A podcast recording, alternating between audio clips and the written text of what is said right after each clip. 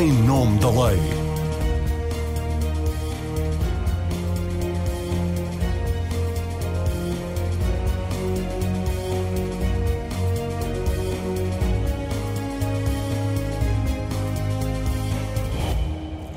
Olá, seja bem-vindo ao Em Nome da Lei. O país tem finalmente um novo governo e uma nova titular da Justiça.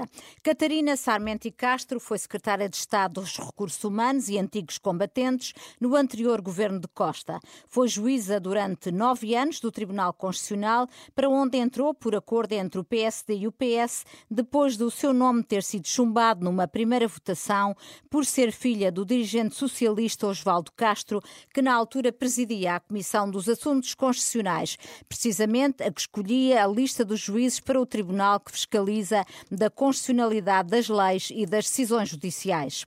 A nova ministra da Justiça foi também professora na Faculdade de Direito de Coimbra e membro do Conselho Consultivo da Procuradoria-Geral da República, um órgão a que o governo recorreu muito durante a pandemia para que emitisse pareceres sobre a interpretação a dar a alguma da legislação aprovada. Catarina Sarmenti Castro integrou ainda ao Conselho Superior dos Tribunais Administrativos e Fiscais. Esta, que é uma área mais crítica em termos de morosidade da justiça, tem sido, a par com o direito constitucional, a proteção de dados e as novas tecnologias, áreas a que tem dado mais atenção no seu percurso enquanto académica. Para nos falarem sobre o que esperam, o que a justiça precisa e o que os portugueses têm direito a exigir à nova titular da pasta da Justiça, convidei o bastonário da Ordem dos Advogados, Luís Menezes Leitão, o presidente presidente da Associação Sindical dos Juízes, Manuel Soares, e o presidente do Sindicato dos Magistrados do Ministério Público, Adão Carvalho. Sejam bem-vindos, obrigada por terem vindo ao Em Nome da Lei.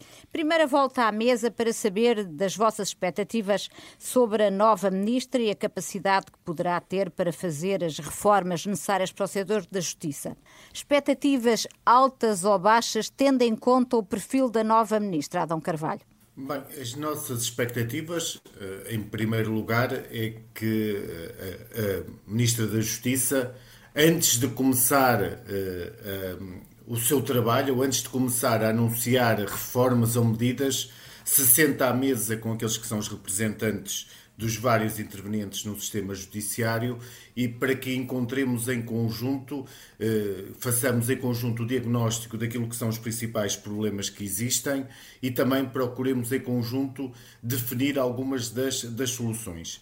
Até porque, eh, do ponto de vista da Ministra da Justiça, se desconhece um conhecimento, o conhecimento que ela tem da realidade dos tribunais e do sistema de justiça, uma vez que qualquer das funções que exerceu está um bocadinho uh, afastado daquilo que é a prática judiciária. Portanto, achamos que esse será o primeiro passo que deve o futuro titular do Ministério da Justiça. Sabemos já neste momento qual é a composição também uh, do Ministério em termos de secretários de Estado. Uh, um dos secretários de Estado, o da, da da Justiça eh, é o, o, o, magistrado do Ministério Público, embora já um bocadinho afastado, porque já tem estado em eh, comissões de serviço há algum tempo. Tem tido, sobretudo, funções políticas, não é? Nos Exatamente, o Dr. Jorge Costa. E, o outro sabemos que ficará encarregue essencialmente da transição digital, porque é um engenheiro da área da, da informática e, portanto, será essa a sua principal função. E... Isso também faz antever que haverá uma grande aposta na digitalização uh, do sistema judicial, que, enfim, é um dos aspectos que também tem sido sublinhados como de, de, de grande necessidade de uma intervenção mais aprofundada, não é? Ou sem não? dúvida, sem dúvida, embora eh, tenha-se feito uma aposta naquilo que é transição digital, às vezes não no que é o essencial para, para a atividade dos tribunais e mais daquilo que é mais a, a aparência para o exterior daquilo que é, no fundo, a, a, a, grande capacidade em termos informáticos e digitais do, do sistema de justiça. Eu acho que aqui é importante, há uh, programas que estão em preparação, quer para servir de suporte e substituição dos sítios quer no âmbito da Procuradoria-Geral da República está, a ser, está em fase de preparação um programa informático muito completo para o apoio à fase de inquérito e, portanto, esperamos que também, quer os meios, quer, eh, no fundo, os conhecimentos que estão ainda na posse do ICFEG sejam disponibilizados para tornar possível que haja de facto que, que os tribunais tenham um suporte informático adequado, que haja digitalizadores, porque não há processo de transição digital se, por exemplo, como acontece no Ministério Público, ainda não estão, não existem número suficiente os digitalizadores, porque ainda há muitos sítios onde a fase de inquérito não está sequer digitalizada. E, e, e, sem dúvida eh, era, era, era importante dotar eh, o sistema de justiça de, desses meios e, e, para não falar dos tribunais administrativos e fiscais, cujo sistema informático, como se sabe, está manifestamente desatualizado e a precisar de investimento. Hum, muito bem. Manuel Soares, as suas expectativas sobre a nova ministra e a sua capacidade de fazer as reformas necessárias para o, o setor da justiça? Uh, olha, nós não temos estados de alma com os ministros. Eh, é-nos relativamente indiferente saber se é a pessoa A ou B. Nós uh, olhamos para as ações, para os programas e é isso que nos interessa. Portanto, não tenho opinião nem positiva nem negativa sobre a senhora ministra, nem tenho que ter. Na fase mais avançada, veremos se nos parecem positivas ou, ou menos, mais positivas ou menos positivas as ações. Mas tem expectativas. Com certeza, quer dizer, nós temos as expectativas são de todos os portugueses relativamente a todas as áreas da governação. Quer dizer, nós temos um governo com maioria absoluta, com uh, quatro anos e uns meses para governar, e, portanto, é normal que as pessoas esperem que nas diversas áreas aqueles pontos de congestionamento das uh, políticas que sejam finalmente resolvidos. Na, na área da justiça, vamos lá ver. Eu já ficava contente se finalmente percebesse o que é isso da crise da justiça e qual é a reforma da justiça, porque nós ouvimos todos falar em crise da justiça e da reforma da justiça, mas ainda não vimos ninguém apresentar um programa uhum. eh, de A a Z que dissesse: olha, o problema é este, eh, é preciso reformar esta área, dizer como é que se reforma, quanto é que custa, quanto tempo demora e com que objetivos. Oh, oh Manuel Soares, no momento em que nós estamos a gravar este programa, não é ainda conhecido o programa do governo, mas enfim, ele não deverá divergir claro. muito daquilo que foi o programa eleitoral do Partido Socialista, onde de facto não aparecem uh, reformas de fundo no setor da justiça. E António Costa também, até agora, nunca se caracterizou por ser um primeiro-ministro uh, reformista. É? Pois, mas repare, é verdade, os programas de governo normalmente são concretizam mais as medidas do que os programas eleitorais. Os programas eleitorais, no essencial, não propunham nada. Não era só o do Partido Socialista, era todos. Um conjunto de ideias vagas e algumas delas até parecia que eh, postas ali à pressa para encher o programa. Portanto, com certeza, um programa de governo é que irá dizer quais são as áreas prioritárias e que objetivos é que o governo se propõe atingir. Agora, repare, a questão da digitalização, os governos, de há muitos anos para cá, apostam nisso. E eu vou só dar este exemplo para se perceber que isso pode ser bom ou mau. Pense na justiça administrativa e fiscal.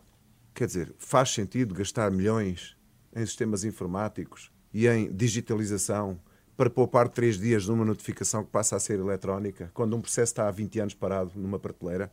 Quer dizer, eu estou mais preocupado que um processo administrativo ou que um processo fiscal não haja condições para ele ser resolvido em num prazo razoável é aí é que se, vão ganhar, que se vai ganhar tempo, encontrar meios humanos eh, e materiais para dotar essa justiça finalmente da celeridade e da eficiência eh, que os cidadãos e as empresas têm direito. Eu acho que isso é muito mais prioritário do que ir olhar para a digitalização. Portanto, aí está uma área em que provavelmente a prioridade não pode ser a digitalização, temos que investir de outra forma. Uh, e, portanto, veremos. Agora, se chegarmos ao fim desta legislatura e o governo não tiver empreendido reformas em áreas estruturais que as possam justificar, depois ninguém esperará que o partido que esteve no governo continue a dizer que é preciso reformar a justiça. Com certeza, se tiverem, ao fim de quatro anos, não tiverem achado que é preciso reformar alguma questão fundamental da justiça, tem que dizer que a justiça está bem. Ora, eu acho que há, de facto, matérias, certamente mais adiante podemos falar nisso. Sim, há, sim. há de facto matérias e, portanto, eu espero que o governo, nesse sentido, seja um governo reformista. Uhum. E menos conformista. Muito bem. E também não despesista. Ou seja, despejar milhões na, na, na, digitalização também não é a melhor solução. Uhum. Menezes Leitão, expectativas altas ou baixas sobre a nova Ministra da, da Justiça? Bom, eh, muito obrigado. Em primeiro lugar, eh, gostaria de dizer que, eh, da nossa parte, nós também não fazemos nenhuma apreciação em termos da personalidade da, pessoa escolhida para o cargo, porque entendemos que a escolha do Ministro da Justiça, ou da Ministra neste caso, é uma competência exclusiva do Primeiro-Ministro. E a Ordem dos Advogados tem a obrigação de trabalhar com qualquer Ministro da Justiça. E, portanto, neste âmbito, a avaliação do percurso, a a questão que se coloca em termos de uh, currículo da Ministra uh, não é algo que nos uh, compete apreciar. não, termos... tem, não teme que alguém que vem da academia tenha pouca sensibilidade para os problemas da advocacia? Repare, a questão que se tem colocado, falta de sensibilidade já existia no, na equipa anterior e essa era total. E aí vinham da magistratura, mas a verdade é que tiveram uma gestão completamente centrada nas magistraturas. Os problemas da advocacia foram completamente ignorados. Devo dizer que isso preocupa-me. E, portanto, enfim, mas também eh, já, já aconteceu o caso de ministros da Justiça que até eram advogados e que fizeram uma gestão perfeitamente desastrosa para os advogados. Por isso, não, não fazemos questão em termos de saber se o currículo irá dar ou não dar alguma indicação. O que me parece, e devo dizer que o que achava preocupante em relação à anterior gestão, e aí eh, vi um sinal eh, que não, que não pode não significar nada, mas pode ter algum significado, que é que nós achávamos que a equipa anterior do Ministério da Justiça tinha muito pouca influência no governo.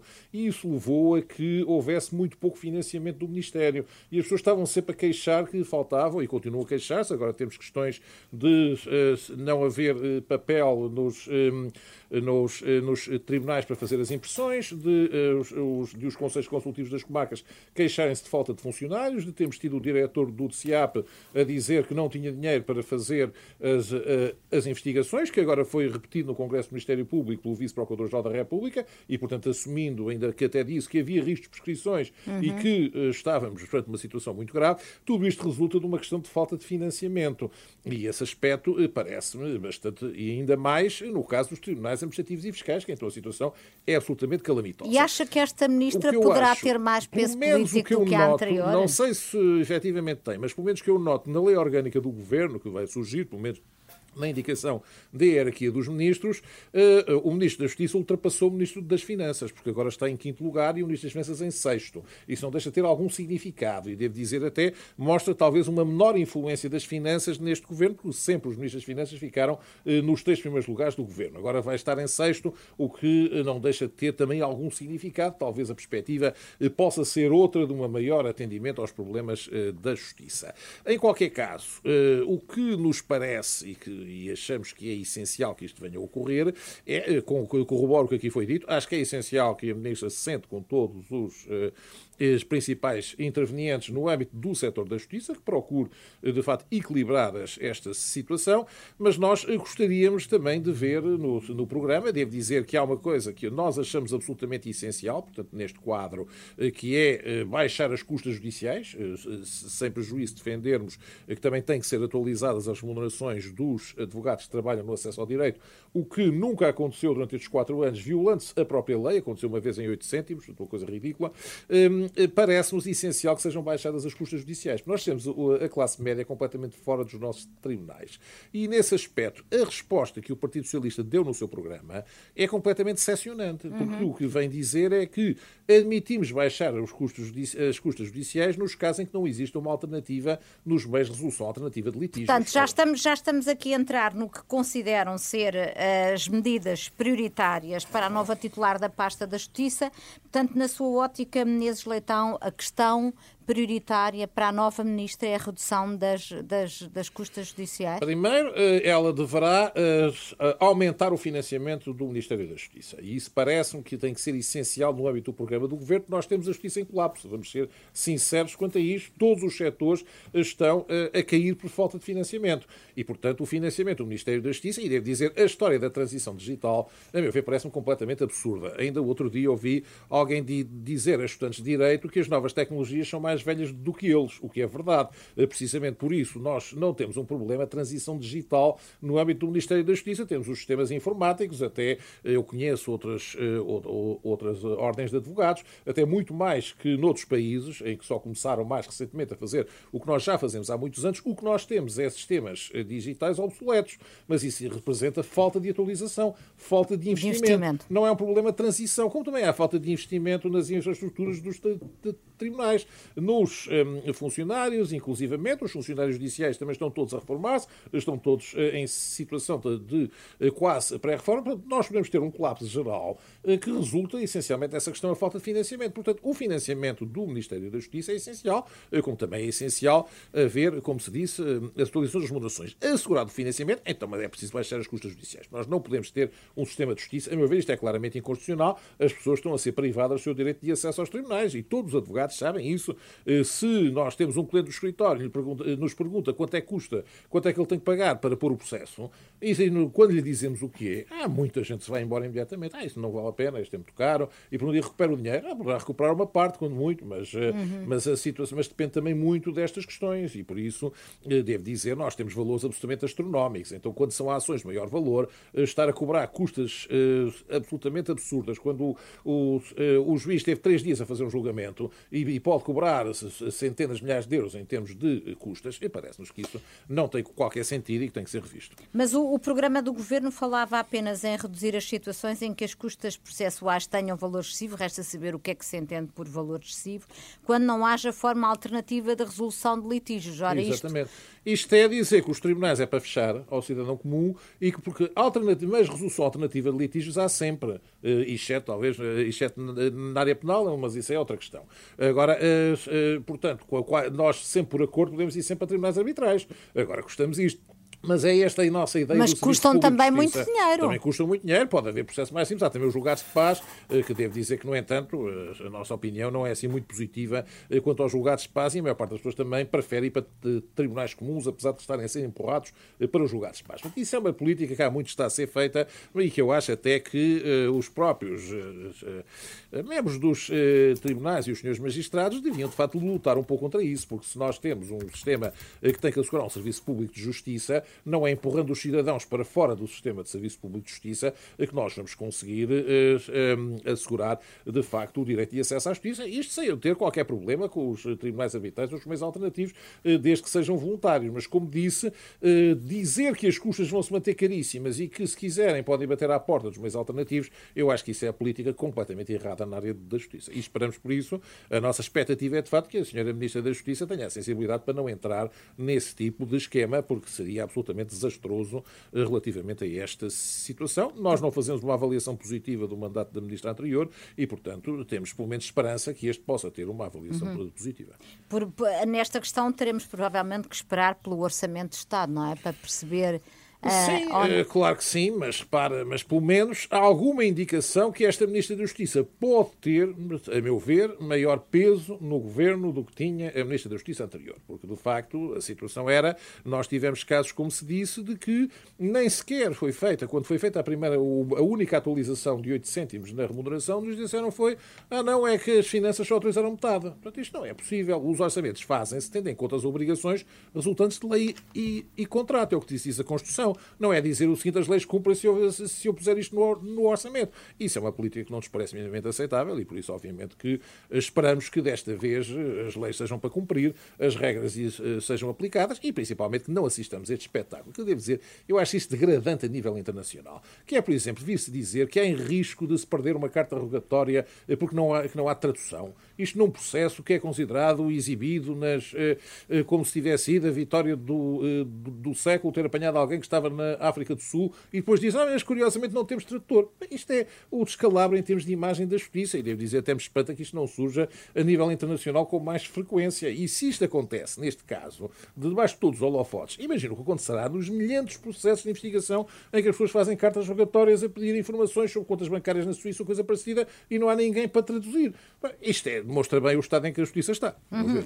Manuel, Manuel Soares, onde deve centrar a força nova Ministra da Justiça? Não sei se é sensível a esta questão das custas judiciais. Ah, absolutamente, tenho, tenho dito isso e estou totalmente ao lado dos advogados, porque estar ao lado dos advogados nisto é estar ao lado dos cidadãos. Uhum. Nós não podemos ter um sistema de justiça subsidiário e dizer aos cidadãos: olha, tu só tens direito à justiça do Estado se não arranjares outra. E, e, portanto, é preciso, com certeza, baixar e muito as taxas de justiça, alargar o apoio judiciário e valorizar a advocacia oficiosa. Quer dizer, não há outra maneira de resolver isto. Isto custa dinheiro. Isto não se resolve com palavras, resolve-se com dinheiro. E aqui o Sr. Bastonário tem razão. Quer dizer, o orçamento tem que ter dinheiro para isto. Uhum. Senão andamos mais quatro anos a dizer isto. E, portanto, podemos fazer as reformas todas e pôr a justiça muito bonita, mas se o cidadão comum não consegue chegar a um advogado, não consegue pagar o advogado, não tem, não tem apoio judiciário, não tem dinheiro para pagar milhares de euros de custas, não tem justiça. Claro. Portanto, claro, há outras áreas prioritárias. Olha, é, é mais que urgente, mas penso que falaremos nisso mais adiante. Uh, corrigir as asneiras que o Parlamento fez agora recentemente, que entraram em vigor há, há dias. Mas, já lá vamos. Já, já lá vamos. Mas olha, uma questão para nós absolutamente essencial. Eu tenho dito sempre, não me canso de dizer esta palavra e hei de dizê-la sempre. É uma vergonha para o Estado não conseguir assegurar justiça numa área absolutamente crucial, que é a área dos conflitos entre os cidadãos e as empresas e o próprio Estado, não conseguir assegurar o direito à justiça num tempo razoável. Uhum. E, portanto, o problema dos tribunais administrativos e fiscais que já ninguém aguenta ouvir falar nisto, porque está mais conhecido, está mais diagnosticado, toda a gente já percebeu qual há é a solução. E anos, Exato. anos e anos. E, portanto, não se resolve porque as pessoas não querem, não há vontade política e os cidadãos também não são suficientemente exigentes com os governos para os obrigarem a resolver isto. Talvez Nós... Catarina Sarmento e Castro, que esteve no Conselho Superior dos Tribunais Administrativos pois, e Fiscais, tenha sensibilidade pois, para esta Com para certeza não lhe há de faltar conhecimento da essencialidade de uma solução urgente. Nós, eh, recentemente, apresentámos um plano, é o nosso plano, se calhar não é perfeito, muito bem, arranjei outro melhor.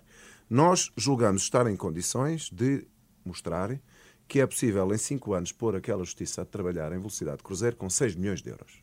Uhum. Se nos disserem, não, esse plano não vai funcionar por isto ou por aquilo, a nossa resposta vai ser, bom, então se isto está mal, qual é a melhor solução? Agora, dizerem-nos que não é possível, não acreditamos. E, portanto, diria, um ministro da Justiça que, não, que em quatro anos não resolva isto, então mais valia não tomar posse. Mas, ó, Manuel Soares, o problema é que eu te entrevistei há relativamente pouco tempo a presidente do Supremo uh, Tribunal uh, Administrativo e Fiscal e o que ela disse é que teve sempre um diálogo muito bom com a Ministra da Justiça. O problema é que ela não conseguia fazer aprovar as medidas porque uh, no fim da linha estava o Ministro pois, das Finanças e culpa que não... tem os cidadãos disso? Pois, nenhuma. E as empresas? Culpa tem as pessoas que os ministros e os governos não funcionem. A questão não se pode pôr assim, ou o problema existe ou não existe. Ou o problema é grave e essencial resolvê-lo ou não é. Aqui, como o problema existe, é gravíssimo e é essencial resolvê-lo, quero lá saber, como cidadão e até como juiz, se a culpa é do Ministro da Justiça, da, da, da, Ministra da Justiça, das Finanças ou de quem quer que seja. O que eu quero é um governo que resolva. Uhum. E, e, e ao fim de cinco ou seis governos já começa a irritar que não tenha solução, quando de facto a solução não é nada do outro mundo. E começa a ser evidente que os governos não resolvem porque não querem. Porque há um conflito evidente de interesse entre um Estado que é réu nos processos e, portanto, não lhe interessa ter um sistema de justiça eficiente para anular os seus atos, para anular os seus contratos, para obrigar a praticar atos administrativos que os, que os, governos não querem, para obrigar a devolver impostos aos cidadãos e às empresas. E, portanto, começa a ser evidente que este conflito de interesses uhum. está na, na gênese de não haver solução e também começa a ser, parece-me, evidente que enquanto há ao lado dos tribunais comuns, dos tribunais de Estado, uma justiça uh, arbitrar, arbitral onde se Uh, gastam milhões de euros por ano e que movimenta centenas de milhões de euros por ano, ou seja, há um mercado que floresce à custa do definhamento desta justiça pública, se nós percebemos isto, reparem, justiça arbitral. Quer dizer, se duas empresas resolvem gastar um milhão de euros em, num tribunal arbitral, eu, como cidadão, digo muito bem, okay. quiseram fazer assim, mas o problema é que está a ser discutido dinheiro público. Os contratos do Estado, os impostos, estão a ser discutidos em tribunais arbitrais, em sentenças que não são conhecidas, onde o Ministério Público não tem intervenção como parte acessória para fiscalizar, onde não há ninguém que controle se os árbitros são do mesmo escritório, se obedecem a regras deontológicas básicas, onde o Tribunal de Contas não tem capacidade de autorizar despesas, porque basta que, exemplo, que o Estado faça um acordo com uma empresa, dizer, olha, vamos fazer um acordo de dar cá 500 milhões de euros. O, o Tribunal de Contas não pode fiscalizar. E eu pergunto, isto é um sistema transparente? Uhum. Faz sentido o Estado discutir o seu dinheiro e os seus interesses numa justiça privada, secreta, pouco clara e deixar os tribunais administrativos. Isso é uma tendência crescente de parte de empresas públicas de. Não, o de, Estado, de... repare, tem muitas, muitos ministérios onde já se vincularam por portarias a discutir as, as suas, os seus litígios nos tribunais arbitrais. O que os cidadãos têm que bater à porta dos governos é perguntar porque é que eles estão a fazer isto. Eu não sei, mas estou convencido que tem que haver aqui uma relação de causa e efeito. Porque, como é evidente, se um cidadão e uma empresa tivessem uma justiça fiscal pública que tivesse um preço razoável e que em dois anos lhe desse uma sentença definitiva, não ia gastar dinheiro em tribunais arbitrais. Claro, é? claro. A menos, eu espero que não seja isso que aconteça, mas estou a dizer isto com alguma ironia, a menos que haja outros interesses em gastar o dinheiro dessa forma. Uhum. Se for assim, já se percebe. Uhum.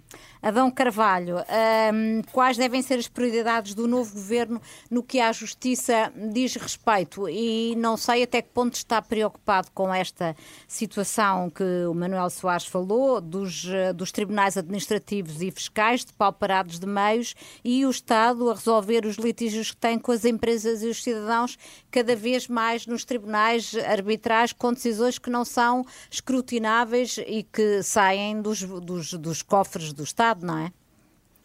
Eh, sem dúvida, quanto à questão dos tribunais administrativos e fiscais, subscrevo na íntegra aquilo que o Manuel Soares uh, referiu e da necessidade que, que, existe de um investimento forte para resolver uh, o problema dos tribunais administrativos e fiscais, sendo que, na nossa perspectiva, os, a arbitragem não é a solução. Deve ser a exceção, mas não é a solução para a, a, resolução do problema.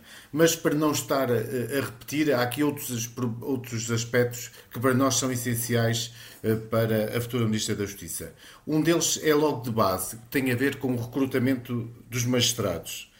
Eh, temos já eh, assistido, como aconteceu no último concurso, que não se conseguem preencher as vagas todas.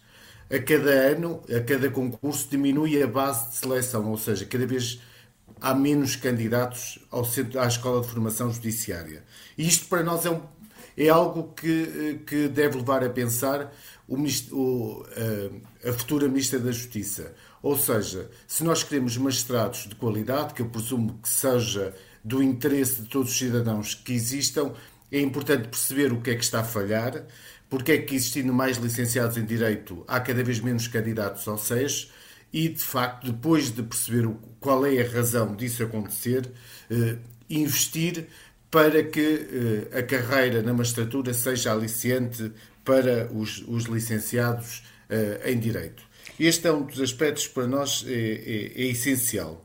Já agora, depois já vai aos outros aspectos, mas temos aqui o Menezes Leitão, é professor numa faculdade de Direito e houve seguramente os, os seus alunos. Porquê que, porquê que há, depois já volta-se a Dão Carvalho, tá porquê bem. que há tão pouca vontade dos alunos de Direito em, em seguir uh, a magistratura, em ir para o SES? Porque o SES, há a ideia que o SES é muito difícil. Bem, há essa ideia de facto, eu devo dizer, eu já fui membro do Conselho Pedagógico do SES durante 10 anos e, portanto, eh, conheço alguma coisa da, da situação do, do, do SES. Tradicionalmente, deve-se dizer que eh, a candidatura à magistratura era considerada apelativa, precisamente por grande parte dos estudantes de Direito, porque permite uma segurança que não existe na advocacia e permite algo mais, que é logo no início da carreira, as pessoas estão já a ganhar razoavelmente bem, eh, ao contrário do que sucede no âmbito das, eh, de, de, da advocacia, em que é preciso fazer um estágio que nem sempre é remunerado e, eh, e precisamente por isso implica algum adiamento das da remuneração profissional.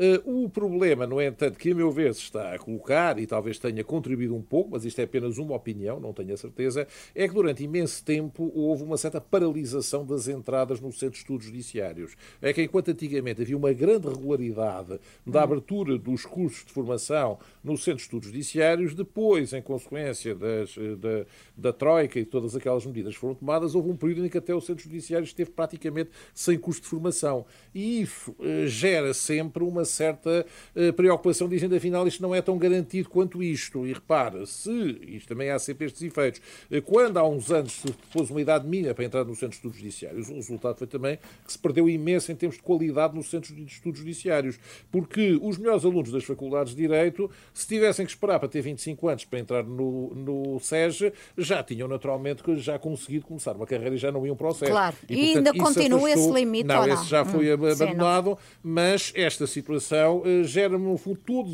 as medidas que são tomadas no quadro do, do Centro de Estudos Judiciários é uma situação sensível e hum. repercute-se nas candidaturas que se colocam neste caso, porque eu devo dizer, eu continuo a achar uh, que para muitos uh, estudantes de Direito a candidatura ao Centro de Estudos Judiciários é, de certa forma, apelativa uhum. neste quadro. Já, no entanto, acho que a irregularidade que durante algum tempo existiu nesta seleção causou perturbação relativamente a, ver o SES como, como saída profissional, se se pode dizer assim. Agora, porque, é óbvio que a entrada na advocacia tem muito mais sacrifícios e implica muito maior pois. investimento do que o Centro de Estudos Judiciários. Isso uhum. é a, a, nossa opinião. Adão Carvalho, hum, não sei se, uh, se acompanha um, o raciocínio do Menezes Leitão neste, neste, neste aspecto. Não é tanto uma questão de não ser uma carreira aliciante, mas, uh, enfim, as circunstâncias que, entretanto, foram surgindo nos concursos do, do.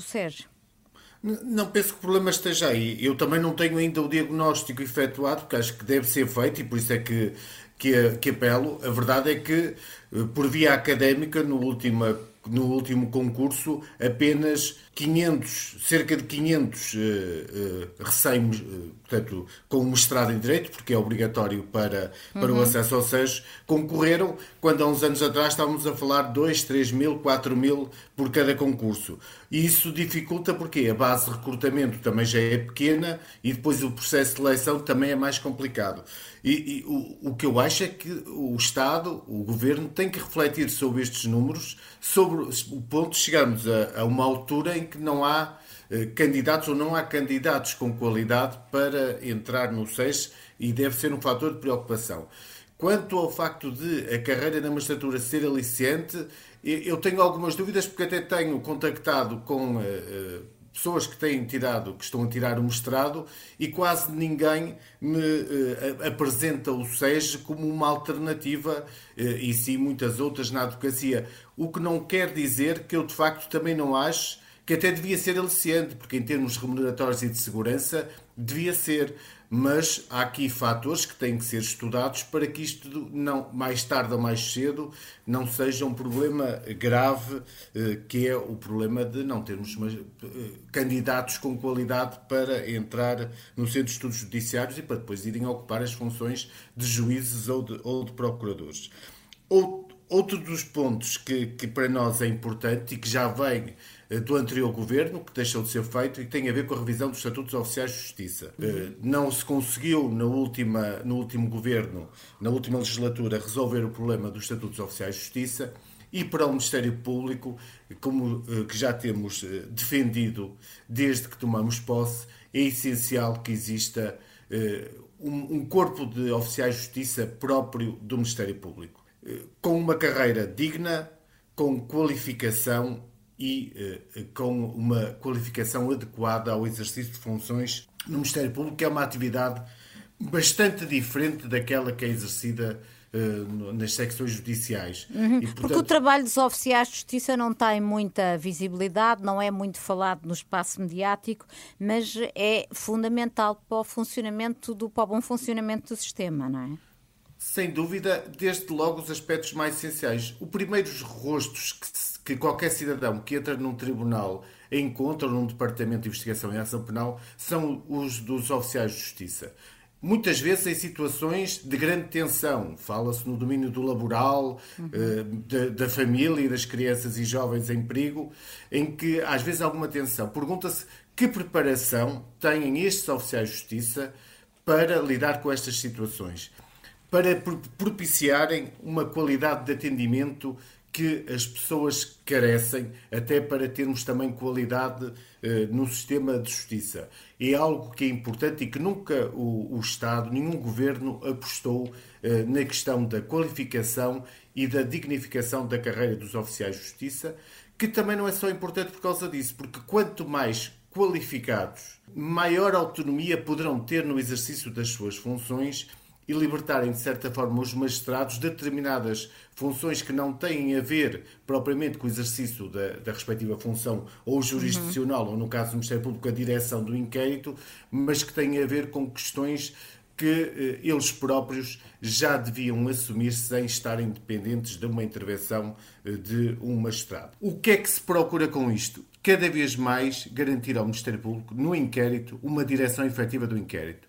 Ou seja, o Ministério Público não deve estar excessivamente dependente de entidades externas, mesmo com, as polícias, quando não é uma questão técnica, de técnica policial, e o, o próprio Ministério Público deve ter em si capacidade para, eh, no fundo, assumir a direção efetiva dos inquéritos que entenda que ou não é conveniente, por causa das matérias que estão em questão, porque a polícia não tem uma especial preparação para as tratar, ou mesmo porque não é conveniente, porque uh, os órgãos de polícia criminal com todo o respeito que temos e sempre houve uma boa colaboração, mas a, a verdade é que estão na dependência do Poder Executivo uhum. e isso pode não ser conveniente em termos de algumas investigações que elas sejam delegadas nesses órgãos de polícia criminal. Exatamente. Uh, vamos agora uh, falar numa última questão. Manuel Soares já, já aludiu a ela. Em matéria de combate uh, à corrupção, no final da anterior legislatura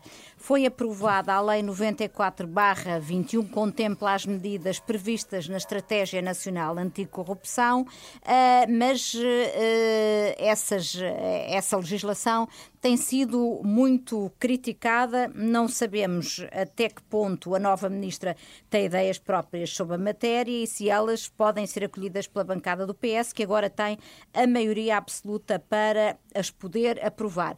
Manuel Soares, as alterações feitas no artigo 40 do Código de Processo Penal, que prevê que um juiz não possa intervir no julgamento, recurso ou pedido de revisão de um processo no qual tenha tido algum tipo de participação na fase de inquérito ou dirigida à fase de instrução, tem sido muito criticada pelos juízes. Espera uma reversão desta medida, uma vez que a ex-ministra Francisca Van Dunen se demarcou dela e agora o PS até tem a maioria absoluta? Olha, eu, eu, eu, claro que espero, porque se não for assim, se quiser marcar já um programa para daqui a um ano e virmos discutir aqui o descalabro que aconteceu, podemos já marcar. Porque não tenho nenhuma dúvida. Ou isto é corrigido, não é só o 40. Há mais duas normas com um potencial destrutivo enorme, que já estão a dar confusão. Uh, mas ou isto é resolvido rapidamente, ou de facto nós vamos ter o caos na organização do sistema de justiça. Mas há um dano que já não se vai recuperar, que é nos processos que estão pendentes, a aplicação das novas regras dos impedimentos, que naturalmente está a depender da decisão de cada juiz em cada processo e da forma como os advogados impulsionarem esses mecanismos e dos recursos e das decisões dos tribunais superiores, mas os processos pendentes, desde o mais pequenino ao maior, não vão escapar a esse marmoto que vem aí com as alterações do 40.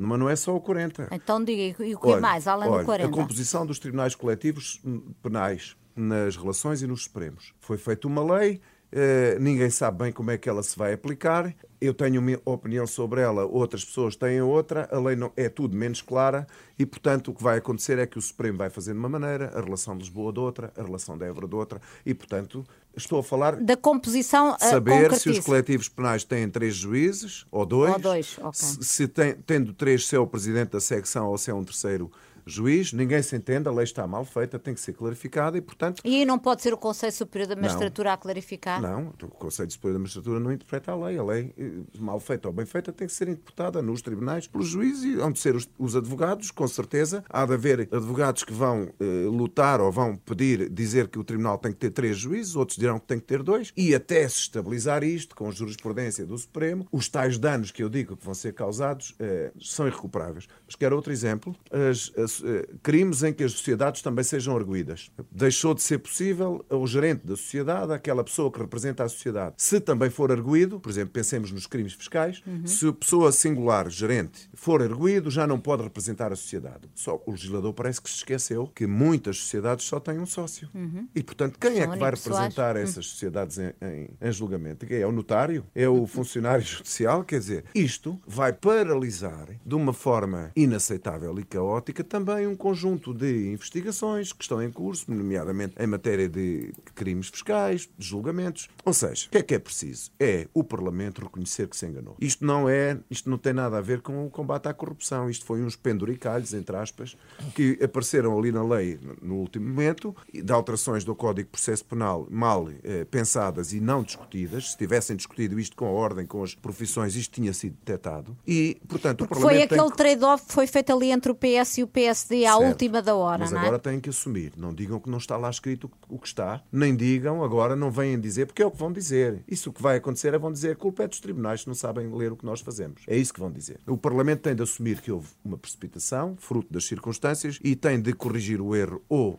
espontaneamente com uma lei que aprova, ou então tem de ser o Governo, como nós vamos propor, uh, de emergência, apresentar um projeto de lei, uma proposta de projeto de lei e apresentá-la no Parlamento. Vocês vão propor isso à nova Ministra ou vão diretamente ao Parlamento? Não, vamos apresentar a todos. Uhum. Vamos dizer quais são as normas que têm um potencial destrutivo enorme, vamos dizer porquê, mas isto é tão evidente que nem precisava de muito de explicação e vamos dizer o que é que vai acontecer se isto não for alterado naturalmente já sabemos quem é, a quem é que vão apresentar a fatura. Daqui, no tal, daqui a um ano, quando viermos cá outra vez falar nisto, a fatura é apresentada aos tribunais. Uhum. Ninguém vai apresentar a fatura à doutora Quintela, nem à doutora Van Dunen, nem aos doutores deputados que fizeram as leis. Quando as coisas correrem mal, a fatura é apresentada aos tribunais pelos cidadãos. Naturalmente, nos escritórios de advogados, algumas clientes também apresentarão a fatura aos advogados, dizem que a culpa é dos advogados, porque o sistema tem esta capacidade de apagar as responsabilidades com relativa facilidade e depois apresentar a fatura com os juros a quem, no caso for os juízes, nesta situação, será manifestamente injusto. Menezes Leitão, os advogados também se juntam a este protesto pelas, por estas alterações que foram feitas no final da legislatura? Repare, é... parcialmente sim. Eu devo dizer, por exemplo, eu,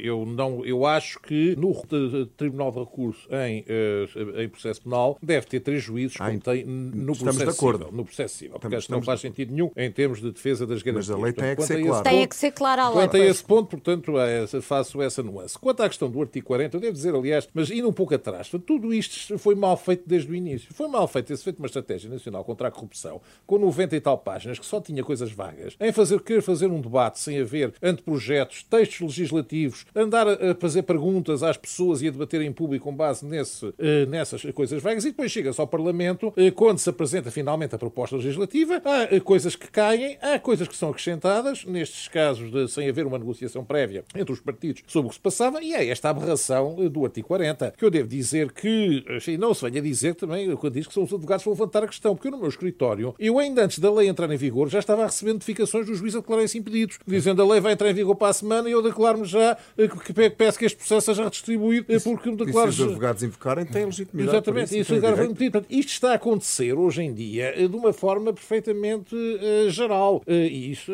deve-se dizer, ainda a lei não entrou em vigor e já estavam os impedimentos a ser decretados. Ora, eh, e por esse motivo, devo dizer que com, a confusão que já temos eh, do atraso na justiça, estar a criar sucessivos impedimentos aos juízes, que eu devo dizer, em alguns casos por não ter justificação, noutros casos não tenho de certeza, e transformar isto, no fundo, cada vez que há um despacho no processo, então declaro-me impedido eh, para todos os atos respeitantes, não vendo, por exemplo, que em situações em, tribunais como do interior, ou situações assim, não há provavelmente aí um juiz que possa ser chamado, parece que o Conselho de Magistratura já está para fazer uma reordenação dos juízes, para ver se consegue funcionar. responder a isso, eu também não acredito que funcione. Não, portanto, seja, mas demonstra bem eh, como nós estamos. Portanto, eu devo dizer que acho muito preocupante, isso é que eu acho que devemos retirar disso, que o Parlamento legisle sem ouvir ninguém, que as leis sejam feitas à última hora, porque alguém se lembrou de acrescentar aqui uma coisa qualquer ou outra eh, no quadro desta situação. E depois, como, como aqui foi dito muito bem, que não seja assumida a responsabilidade, porque no fundo vai-se dizer, ah, não, eles, eles é que vão ter que interpretar. Ainda não descobri que a lei é uma maravilha. Nós já ouvimos isso um milhão de vezes e as coisas ficam sempre muito pior. São sempre uns iluminados que têm a posição e que fazem e que, e que descobrem coisas que mais ninguém vê. Eu acho isto muito mau em termos de, eh, de legislação. Eu acho hum. que nós temos, de facto, ter legisladores conscientes que legislem ouvindo as, as entidades. Por exemplo,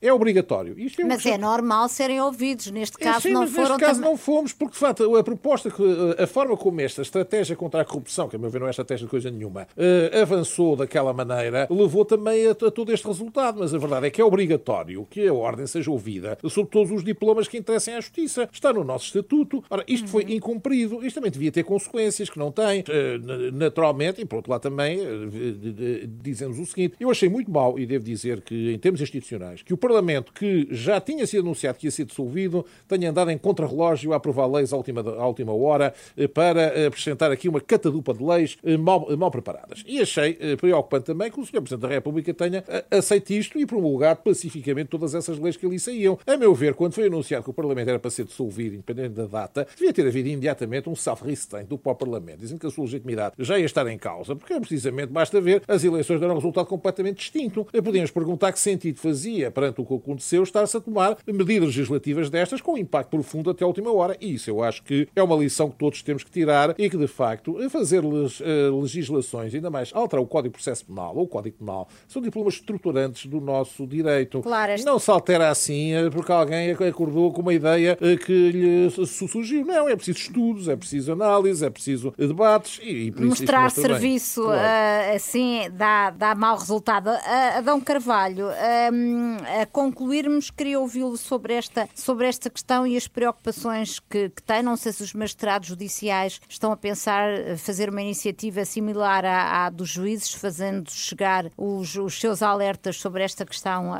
ao legislador ou não? Sem dúvida iremos fazer chegar e, e para não estar a repetir, só, só apenas a questão que, que me parece, porque as outras já têm sido alvo de, de enorme discussão e devidamente salientadas, tem a ver com a representação, como referiu Manuel Soares, das pessoas coletivas. É que a norma é um absurdo no nosso tecido uh, societário em Portugal. Porquê? Porque, uh, no fundo, não podendo quem é erguido, pessoa singular, ser o representante da sociedade e tendo um tecido, um tecido societário que é composto essencialmente por sociedades por cotas, em que há uma confusão entre quem é o gerente e quem é o titular das cotas, o que é que vai acontecer? No fundo, a sociedade vai ter que indicar um representante que será uma pessoa completamente estranha à própria sociedade. Não sei, eventualmente indicar o padeiro mais perto da sociedade ou o dono do café, uma pessoa que não conhece a vida da sociedade e que a vai representar em juízo. Isto é um perfeito absurdo. O que isto está previsto é para sociedades anónimas em que muitas vezes os proprietários do capital não são aqueles que estão à frente da sociedade, não são os seus administradores,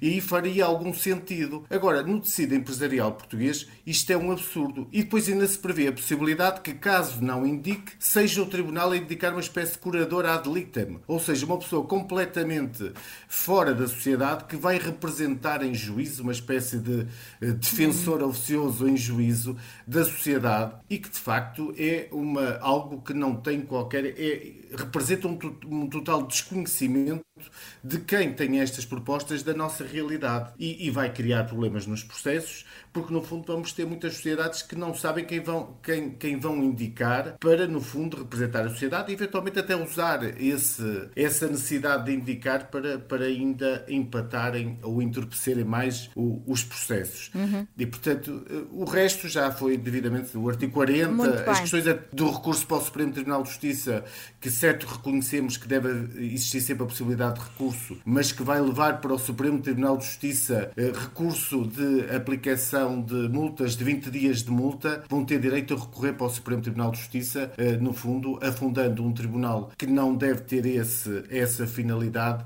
eh, com pequenas, com pequenas querelas criminais que, que não, não justificavam esse tipo de tratamento. Muito bem, ficam então os alertas, quer para o Parlamento, que entretanto já tomou posse, quer para para a, a, nova Ministra da Justiça. O Em Nome da Lei fica por aqui. Agradeço de novo aos nossos convidados e assim que nos seguiu, voltamos no próximo sábado. Bom fim de semana, boa semana. O programa fica disponível a partir de agora na Popcast, a plataforma da Rádio Renascença, e nos habituais agregadores de podcast. Fico a Renascença para estar a par do mundo.